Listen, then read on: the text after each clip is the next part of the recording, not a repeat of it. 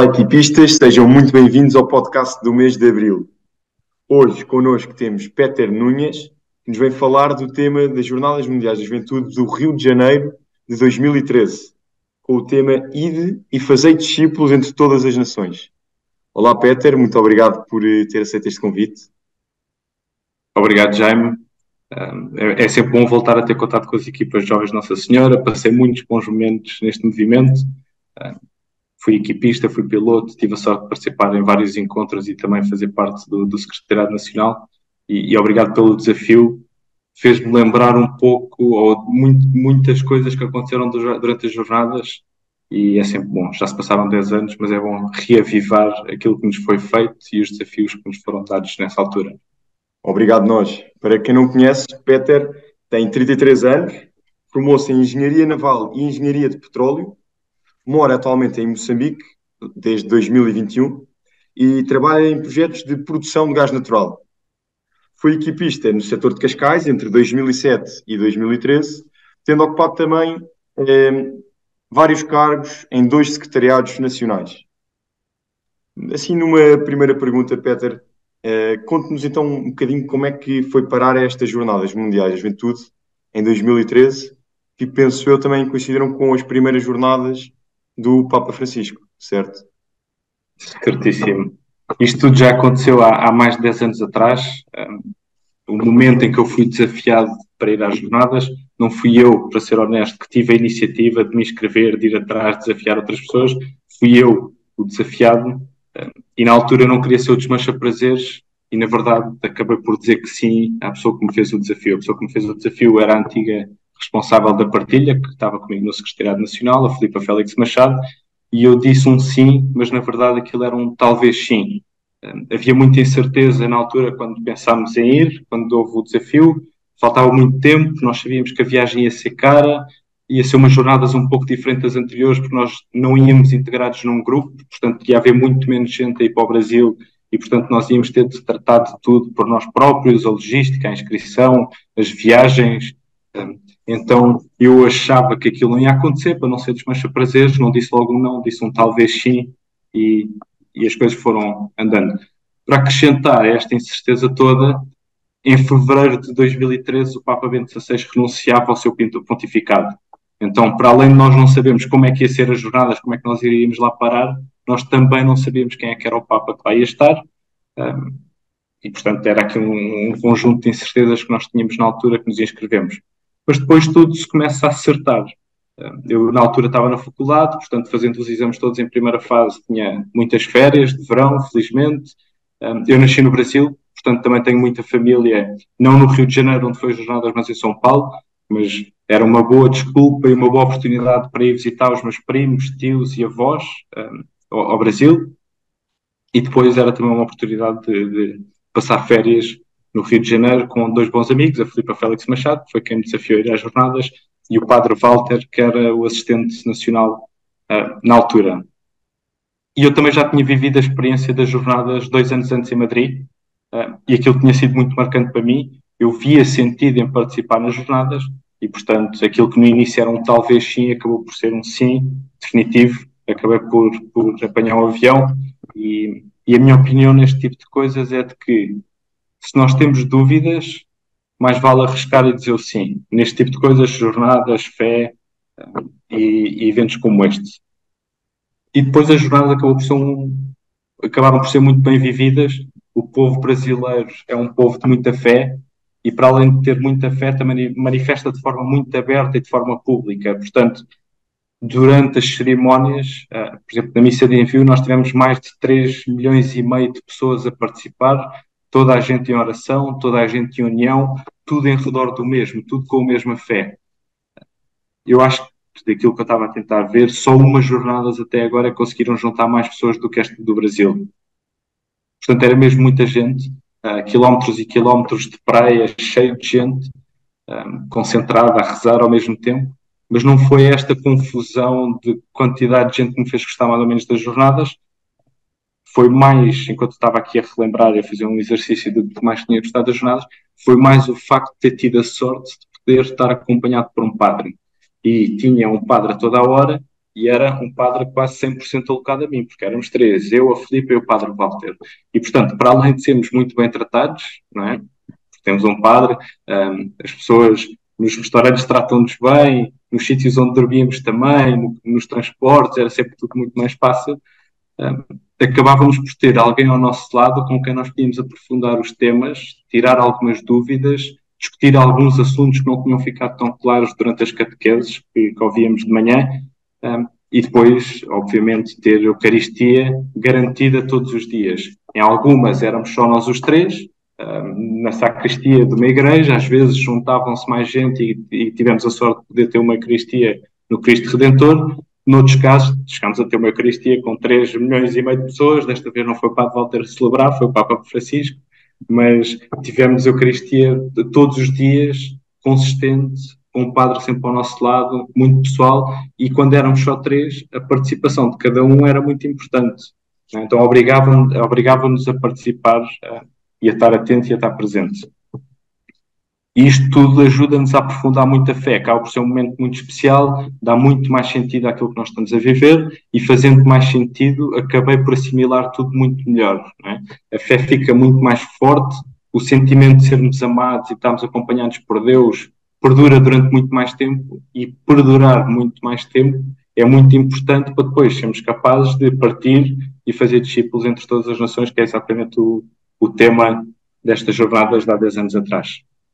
Exatamente, era, era exatamente nesse ponto que ia tocar, que é, ou seja, eh, tendo essa disponibilidade, uma maior disponibilidade para tirar dúvidas e, e para assimilar melhor aquilo que, que rezavam, ehm, que, que, lições ou interpretações é que acha que conseguiu trazer destas jornadas para a sua vida cristã?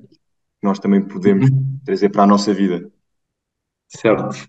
O tema e fazer discípulos entre todas as nações é, é um desafio, é claramente um desafio, e é um desafio que é ao mesmo tempo bastante exigente, exigente e reconfortante. E é exigente porque é difícil e obriga-nos a sair da zona de conforto. Muitas vezes nós perguntamos: será que sou capaz de fazer isto? Será que eu sou capaz de ir e fazer discípulos entre todas as nações? Mas reconfortante porque desta forma nós somos os canais ativos por onde Deus atua para chegar a mais longe, para conseguir conquistar mais pessoas e para salvar mais almas. É uma grande responsabilidade. Nós perguntamos como é que vou fazer para isto sair bem feito, como é que eu vou passar a mensagem, como é que eu vou não ter o efeito oposto. É? E isto aqui obrigou-me a pensar muito durante as jornadas. Cheguei a algumas conclusões na altura que eu acho que ainda são válidas hoje em dia, e foi bom recordar. A primeira conclusão foi de que esta interpelação e este desafio não pode ser válido apenas, apenas para aqueles dias das, das jornadas ou para aquele mês que segue em que ainda tudo é fácil, ainda respiramos jornadas, ainda sonhamos com aqueles dias, ainda é fácil.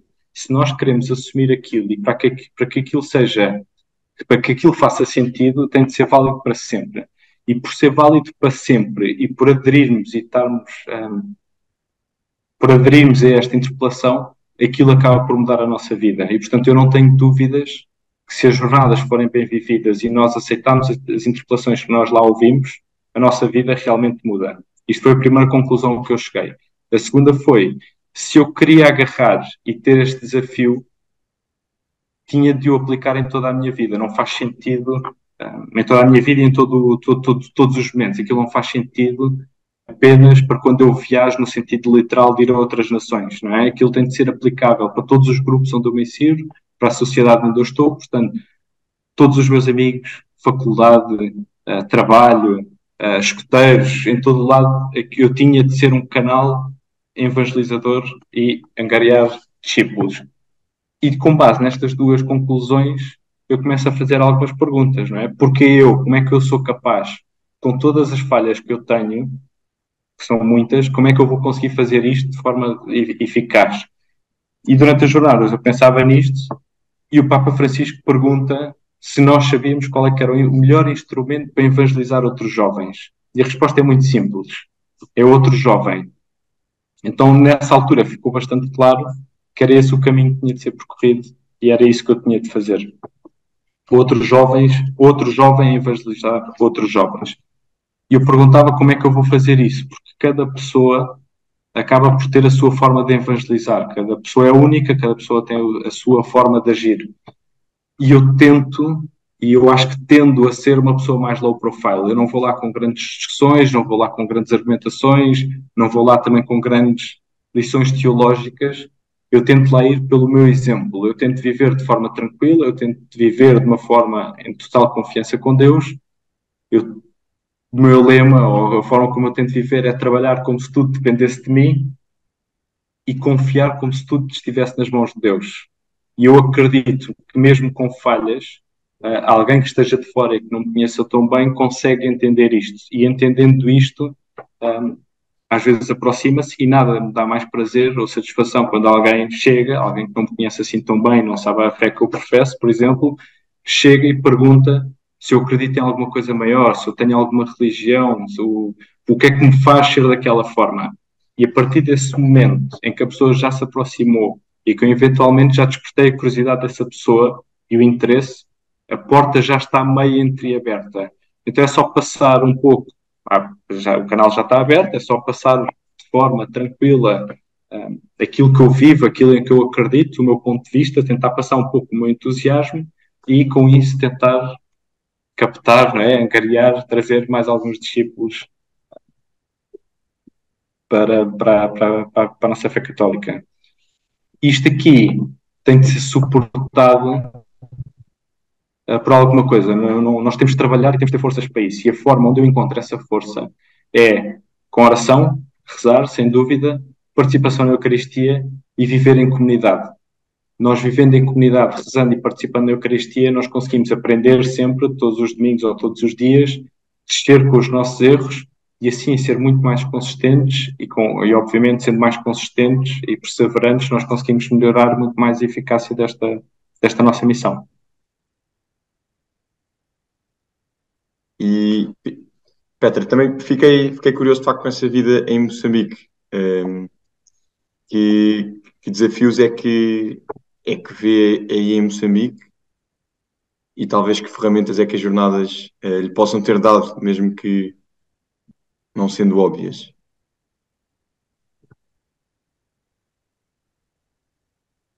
Aqui, pronto, um, uh, eh, cada um uh, vive a fé à sua maneira um, e o, o, facto de ter participado das jornadas e ver tanta gente diferente, tantos povos diferentes, ajuda a ter alguma abertura para ver como é que cada pessoa vive a sua fé. Portanto, eu aqui, quando vou à missa, aos domingos, a missa é muito diferente daquilo que eu, estava habituado, é muito mais musical, muito mais alegre, muito, é muito mais vivida pelas pessoas do que aquilo que é em Portugal, quando eu lá vivia.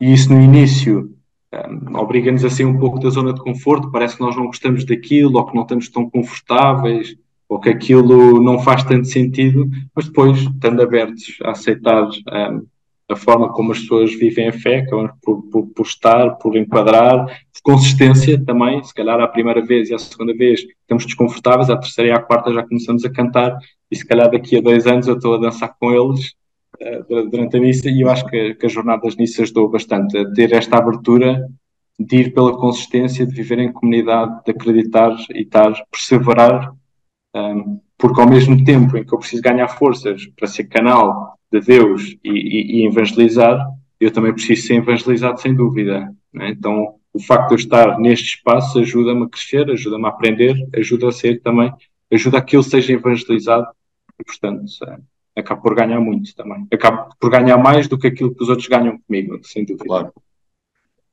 Peter, estando nós a caminho da JMJ de Lisboa, que é que nos pode recomendar? O que é que eu posso recomendar? Vou dar algumas recomendações ao nível da fé, mas pronto, eu também sou engenheiro, então se calhar também vou acabar por dar algumas recomendações mais práticas. Eu vou dividir isto em duas dimensões diferentes: o pré-jornadas e o durante as jornadas.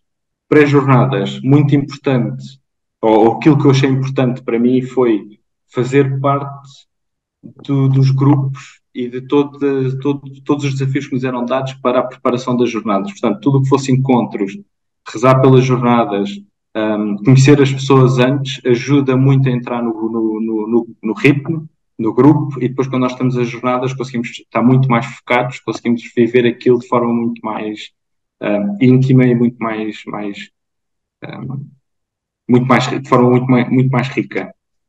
Eu posso fazer o contra contrabalançar aquilo que eu vivi na, na, em Madrid. Eu fui com, com as equipas, era um grupo muito maior, muito mais organizado, portanto era fácil ter este enquadramento e entrar nos grupos e, e preparar-me, houve muito, muito apoio nesse sentido. No Brasil, como éramos um grupo muito menor, não houve tanto durante o ano, mas felizmente consegui ter uma semana pré-jornadas de férias com, com o padre e com, com, com a amiga, portanto, aquela semana pré-jornadas acabou por, por fazer esta preparação, por entrar no ritmo, e eu achei que isso era muito importante. E uma das coisas que ajuda bastante antes, pré-jornadas, é pensar em quais é são as perguntas que nós temos e para as quais nós procuramos uma resposta. Porque pode ser que durante as jornadas abertas e em oração nós consigamos chegar ou encontrar aquilo que, que procuramos. E depois, uma, recomendações pré-jornadas também é aquilo que eu senti muitas vezes no Brasil foi eu quando fui a minha família, para além de ser muito católica e, e, ir à missa e já ter ouvido falar das jornadas, ninguém tem muito bem a noção daquilo que é. Portanto, fazer às vezes o nosso papel de ser missionário, falar das jornadas, dizer que é o maior evento da juventude, que é uma festa da fé, ajuda a passar um pouco mais às pessoas aquilo que realmente aquilo é, aquilo que vai ser e aquilo que pode mudar a vida das pessoas. Se pode mudar a vida das pessoas, façam como fizeram comigo, que é, se virem alguém em que um sim é um talvez sim, é um sim mais tremido, insistam, acompanhem essa pessoa, convençam, façam o trabalho de convencer essa pessoa, porque sem dúvida que pode mudar, pode mudar essa vida e, e aí vale a pena. Recomendações para durante as jornadas é, é entregar-se a 100%, é estar 100% focado. Um, nestas jornadas, sendo em Lisboa, sendo no próprio país, se calhar há mais distrações, se calhar vamos querer sair para ir visitar um amigo ou uma festa importante e, e por ter mais distrações, eu acredito que pode quebrar o ritmo. Portanto, a minha recomendação é mesmo entregar-se a 100%, uh, manter o foco, manter a concentração, participar em todos os eventos que são propostos, eventualmente dormir nos sítios que a própria organização uh, permite, porque dormir num pavilhão com toda a gente, aquele cansaço, aquele calor, apesar de ser difícil, acaba por juntar, acaba por criar um, um sentido de grupo que vale vale muito a, muito a pena quando se vive esta festa da fé uh, em comunidade.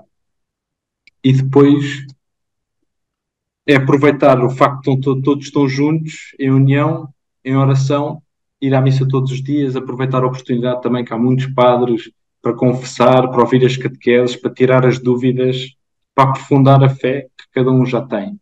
Aprende sempre coisas novas, as, as catequeses, quando são dadas pelos bispos, são sempre muito boas, muito ricas, e quando acompanhados por um padre, aquilo que não ficou tão claro na altura, depois nós temos toda a oportunidade para explorar, desenvolver, tirar notas, escrever, um, e isso é a recomendação que eu posso dar durante as jornadas, e, e, e resume-se em, em, estar aberto, ouvir as interpelações que Deus tem para cada um de nós e depois pôr em, pôr em prática. Eu acredito que a perspectiva que as pessoas vão ter sobre a cidade de Lisboa, as pessoas de Lisboa, as pessoas de Portugal têm sobre a cidade, vai mudar para sempre. E eu posso dizer isso porque eu tive a sorte de ir morar para o Rio de Janeiro cinco anos depois das jornadas. E quando eu passava por alguns espaços, que hoje em dia são espaços comuns, mas que nas jornadas tinham sido espaços santos, tinham sido espaços utilizados para, para as jornadas, ao passar lá nos dias normais, eu conseguia lembrar-me, aqui era o altar onde o Papa Francisco celebrou a, a, missa de envio, aqui era onde eu dormia e era onde, era onde eu morava com o Pato Walter e com, com, a minha amiga, aqui era o sítio onde nós tínhamos as catequeses, que no dia a dia hoje em dia são espaços super banais, na altura eram espaços santos, e eu, ao passar lá, acabo por me lembrar desses momentos, cinco anos depois, dez anos depois, e acabo por me relembrar daquilo que vivi durante as jornadas, acabo por rezar, acabo por solidificar aquilo e, portanto, as conclusões a que eventualmente se chega durante as jornadas em Lisboa vão perdurar durante muito, muito mais tempo. Uh, vai ser uma cidade completamente diferente. Eu acho que quem viver as jornadas em Lisboa vai ver uma cidade santa e vai ver uma cidade santa para sempre. Recomendações pós-jornadas. não me arrisco a dar. Eu acho que isso é, vai ser muito pessoal de cada um que viver lá. É apenas seguir as interpelações uh, que ouvirem e que sentirem durante uh, as próprias jornadas e durante esses dias. Peter, muito obrigado por, todo, por todas estas interpelações, por este seu tempo, pelo seu serviço às equipas e, e, e muito obrigado, rezamos por si. A todos os obrigado. equipistas. Voltamos, voltamos no próximo mês com outro tema. Espero que tenham gostado e até ao próximo mês.